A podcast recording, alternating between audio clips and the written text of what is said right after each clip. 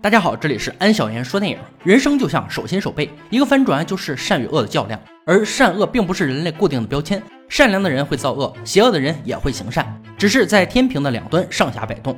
然而，因一场猝不及防的车祸，却让善良的人们一发不可收拾，最后跌进了悲惨的谷底。今天安哥为大家解说一部悬疑惊悚电影《记忆之夜》。小江一家正准备搬往新家，路途中睡着的小江却被噩梦惊醒，他的妈妈紧张地询问着。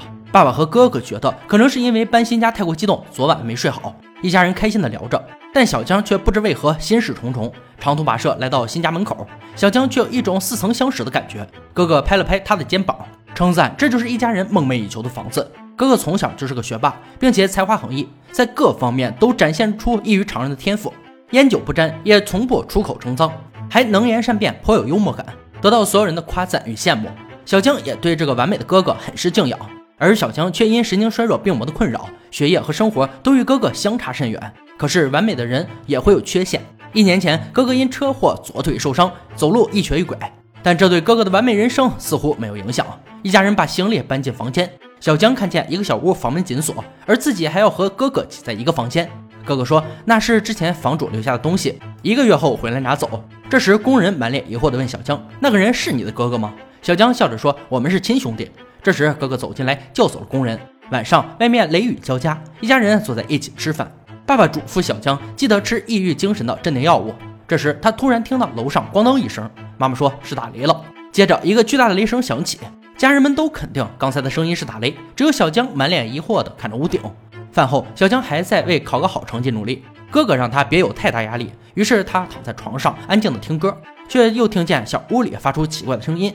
他缓缓地走到小屋门口，带着好奇心，刚要打开门，哥哥却出现在身后，打断了他。面对小江的困惑，哥哥却说他不想学习，故意找事儿，提议两人一起去雨中散步，放松一下。当他们离开后，小屋的门缝里却出现了人影，这到底是怎么回事？细听下文分解。兄弟俩打着伞站在雨里谈心。这时，哥哥接到电话，说要去爸爸车里帮他拿资料，让小江站在原地等他。小江等了很久，也没见哥哥回来，于是便自己走在回家的路上。却看见一帮混混把哥哥抓走，他扔掉雨伞，奔跑在大雨中，拼命地追赶混混的车，但两条腿怎么能追上四个轱辘的？他只能死死地记住车牌号，浑身湿漉漉地跑回家，通知了父母，随后晕倒在地。第二天，小江又被噩梦包围着，恍恍惚惚有人大喊杀了他。惊醒后，赶紧向父母询问哥哥的情况。爸爸说已经报警，警察会来家里查询线索。当小江把车牌号告诉警方后，警方却肯定地说车牌号不存在，并且小强精神不好，也许看错了。这让他气愤不已。警方判断，如果是绑架案，劫匪应该会打电话要钱，于是很负责的在家里监听。十天过去，可一点动静都没有，警察也慢慢失去耐心。而小强不安的心情越发严重，只能加量服用镇定剂。但噩梦一刻都没有离开他，总有一个看不见脸的男人出现，每次都让他陷入极度的痛苦中。惊魂未定，却又听见隔壁小屋发出异响。通过门缝看着那扇门缓缓打开，他惶恐不安，迅速躲进被子里。好像有什么东西朝他走过来，然后一个人影站在门口。小江颤抖地蜷缩在被子里，听见声音渐渐消失。他钻出被子，却发现小屋门并没有打开。他想，可能是太担心哥哥，精神紧张过度导致的。他擦了擦额头的汗珠，突然一个女鬼冲向他，灵魂的自救让他再一次惊醒。就在这时，妈妈推开门，消失了十九天的哥哥满身狼狈地回来了，但他却忘记了那天发生的事。医生诊断为解离性失忆，也就是选择性忘记痛苦的记忆。但哥哥这次回来完全变了个人。半夜，他偷偷溜出去，早上醒来却又躺在床上。小江以为自己又做梦了，便起床吃药，却不小心把药粒掉在橱柜下。这时，哥哥走过来打招呼，让他忘记了吃药的事。吃过早饭，哥哥准备去工作，小江却发现哥哥的瘸腿变成了右边。哥哥犹豫一会儿，说他看错了。小江也认同了他的说法，继续大口吃饭。可就在这天夜里，小江为了复考学习到深夜，趴在桌子上睡着了。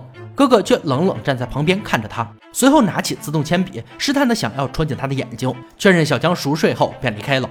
而小江却是强忍镇定在装睡，他觉得哥哥回来后很是可疑，便偷偷的从后面跟踪他，却发现哥哥双腿很正常的走在路上。看他坐上一辆出租车离开，小江也迅速尾随其后，而哥哥则摘掉眼镜变了模样。最后在隐蔽的角落见了两个人，他们正是之前来到家里的警察。小江继续跟踪哥哥来到楼上。殊不知，哥哥早已发现了自己。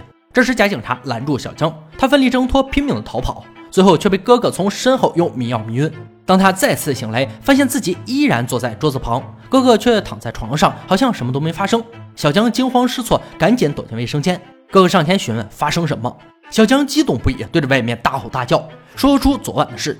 这是他第一次对哥哥发脾气。哥哥解释道：“小江又做噩梦了，而那真实的场景不可能是梦。”直到外面没有了声音，他才打开门。出来后却被哥哥死死抱住，坚持昨晚两人都没有出去，也没有坐出租车去找假警察。因为昨晚小江的药掉在了柜子下，忘记吃药，所以才导致他精神紧张，做了梦。小江虽不情愿，但也只能选择相信。看着哥哥一瘸一拐的去上班，小江也安心了。他继续回到桌子前复习，却无意间看见昨晚的笔芯。如果这一切都是梦，比心怎么可能还会出现在桌子上？他突然想到自己刚刚并没有和哥哥提起坐出租车见到假警察的事儿。小江越想越后怕，他赶紧把此事告诉了妈妈。妈妈听后震惊不已，于是决定晚上和爸爸一起跟踪哥哥，揭开他伪装的面具。到了晚上，又是一个雨夜，爸爸和哥哥都没回来。小江下楼吃药时，却听见妈妈在打电话，话语中像在通知假哥哥已经暴露。难道这个妈妈也是假的？小江不禁倒退一步，却不小心发出响声。妈妈警觉地走出房门，巡视着四周，而小江已经迅速躲在门外。听见妈妈说上楼查看自己，他赶紧淋雨爬上外墙，但二楼窗户又被卡住。紧急时刻，妈妈又接到爸爸的电话，通知他假哥哥两人马上到家。挂断电话，便打开了小江的房门。此时，小江正躺在床上熟睡。但湿漉漉的头发却暴露了。妈妈并没有揭穿他，而是转身离开。他颤抖的起身，却发现妈妈并没有走，而是用邪恶的眼神盯着他。警告他把窗户关好后，便离开了。一切都把小江搞懵了，惊魂未定的他搞不明白这到底是怎么回事。但他确信这一次绝对不是梦，于是他跳窗户逃跑，远离这个恐怖之地，却遇见了赶回来的爸爸。爸爸面容和善，却阴森的让他回家。小江知道爸爸肯定也和他们一伙的，便推开他，拼命的狂奔在雨里。跑到路口，正巧经过一辆警车，小江也算侥幸逃离了魔爪。无家可归后，被带到警察局。他跟警察说自己被假冒的家人囚禁，但警察询问被囚禁的原因，小江却说不清道不明。而警察调查他的身份信息，却表明他今年是四十一岁，但小江却说自己才二十一。警察让他好好看一下墙上的日历，现今已是二零一七年。小江愣住了，看着旁观者用手机拍摄自己，他都不知道是什么仪器。他疑惑地看着这个陌生的世界。这时，电视上正播放着美国总统特朗普邀请韩国总统在白宫举行大型晚宴，时间显示就是二零一七年。小江不敢相信眼前的一切，缓缓走向镜子前，而镜中却出现一个面容苍老的大叔。他不知道自己这是经历了什么。为了弄清一切，小江走在下过雨的路上，失魂落魄的又回到了那个可怕的家。但屋子里却空无一人，只有楼上那间神秘的小屋传来熟悉的音乐声。而这次门是虚掩着的，小江终于推开了这扇门，却看见躺在地上一具浑身是血的假尸体，旁边还有一把血淋淋的匕首，就好像真正的命案现场一样真实。小江一头雾水，觉得有些发瘆。这时，贾哥哥连同父母却一起出现。贾哥哥其实是个混混头子，他卸下伪装，点燃一根烟，给小江讲了一个故事，也道出了一切的缘由。二十年前，就在这个房间，一对母女被残忍杀害。这起案件也成了当时轰动全城的案件，但当时没有监控，警方查询未果，凶手就此逃之夭夭。随着公诉期时效到期，人们也逐渐淡忘了这起惨案，但遗属还是忘不掉的。二十年后，花钱雇人重新调查此案，终于在乞丐窝里找到凶手，并把他抓到隐蔽处严刑逼供。但是凶手矢口否认自己的恶行，因为他完全不记得自己做过什么。而那个凶手正是小江本人，他的坚决感觉不像是说谎。这让贾哥哥也有些困惑，或许他是被人指使，那一定还有同伙。于是贾哥哥找来村民专家，也就是假扮爸爸的那个人，得知小江是得了解离性失忆的人，把自己那段痛苦的记忆强行清除掉。为了让他恢复空缺的记忆，贾爸爸用了各种方式催眠，但小江心里的抵抗本能无比强烈，无法攻破他心里的防线，恢复记忆。所以要回到他陷入不幸之前的快乐时光，才能引诱出他的记忆。首先让他每天服用催眠药物。也就是之前小江每天吃的镇定药，然后贾哥哥又找到有些演技的老鸨，假装扮演小江的妈妈，假爸爸则将小江的记忆催眠返回到二十一岁那年，于是便有了电影开头幸福的一家人。所以搬家工人才会对小江和假哥哥的关系提出疑问。而吃饭时，小屋里的响动并不是雷声，是假哥哥手下在布置凶杀现场，不小心摔倒了花瓶。因为凶杀案就在雨夜，所以要趁下雨赶紧布置。哥哥故意支开他。两人去雨里散步，而尸体的位置分毫不差。包括打斗中琴声留下的血渍，还有光碟机播放的音乐，一切都准备就绪。爸爸给贾哥哥打去电话，为了让小江像案发当天一样自己走出家门恢复记忆，哥哥便先行离开。但人算不如天算，贾哥哥却出了意外。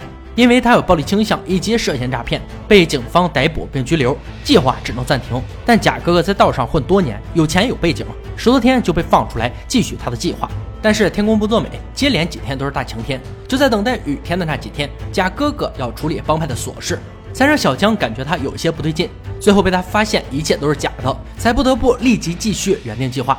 但这对小江的记忆并没有起到作用，他还是坚定没有杀过人。而贾哥哥决定把他带到自己的地盘，用残忍的方式灭掉。小江不甘心自己就这样枉死，于是纵身一个翻滚，跳下车，在飞驰的车流中穿梭奔跑。贾哥哥迅速掉头追赶，小江拼命的奔跑，贾哥哥发疯似的在后面追。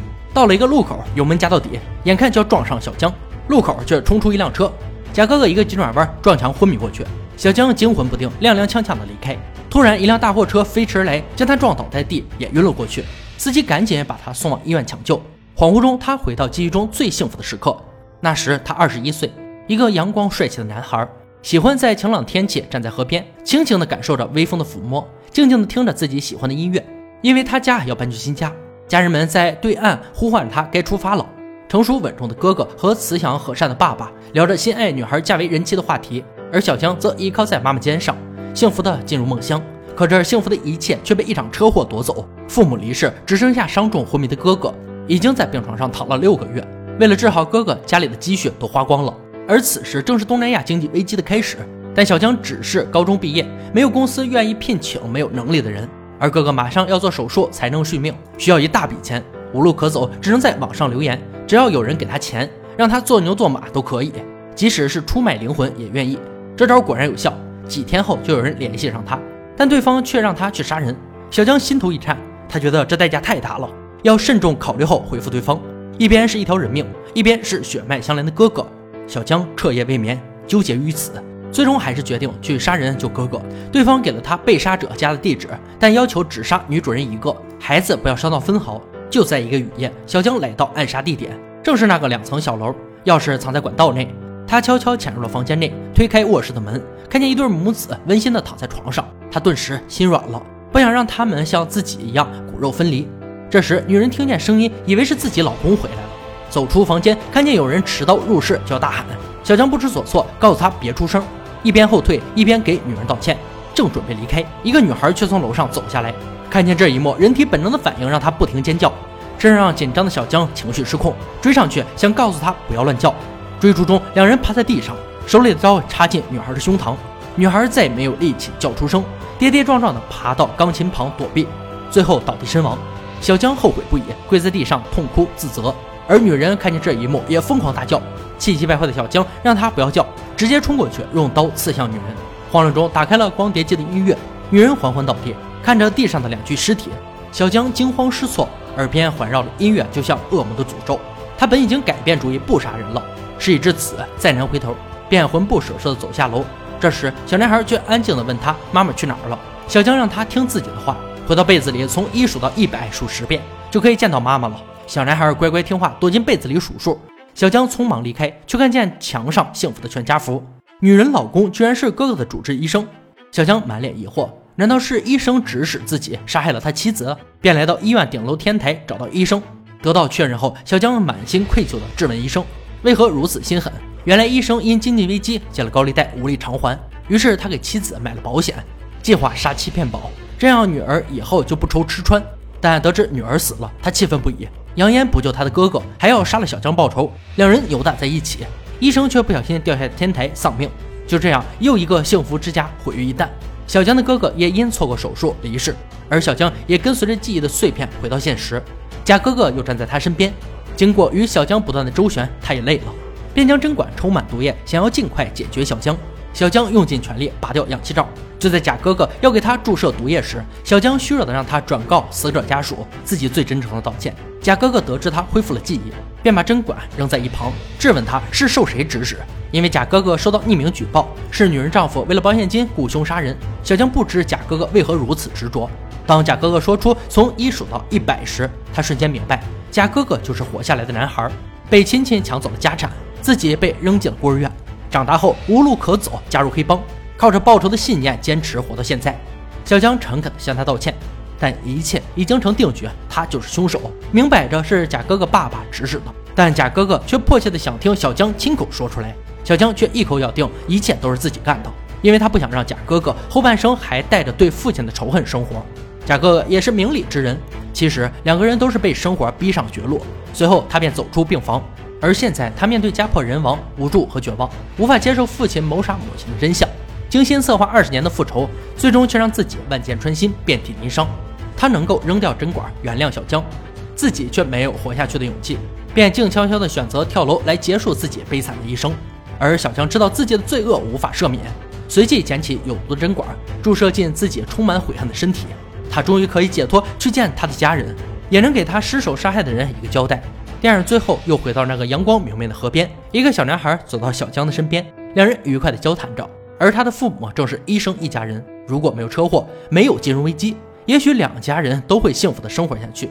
电影呢，到这里就结束了。《记忆之夜》上于二零一七年，这部电影是典型的悬疑解谜式剧情，一波三折，层层反转，紧张刺激。现实和记忆就像一张交织交错的网，让相差二十岁、天性善良的两人，在这造化弄人的世间，为了活着，他们只能带着无奈和绝望，去出卖自己和他人的灵魂。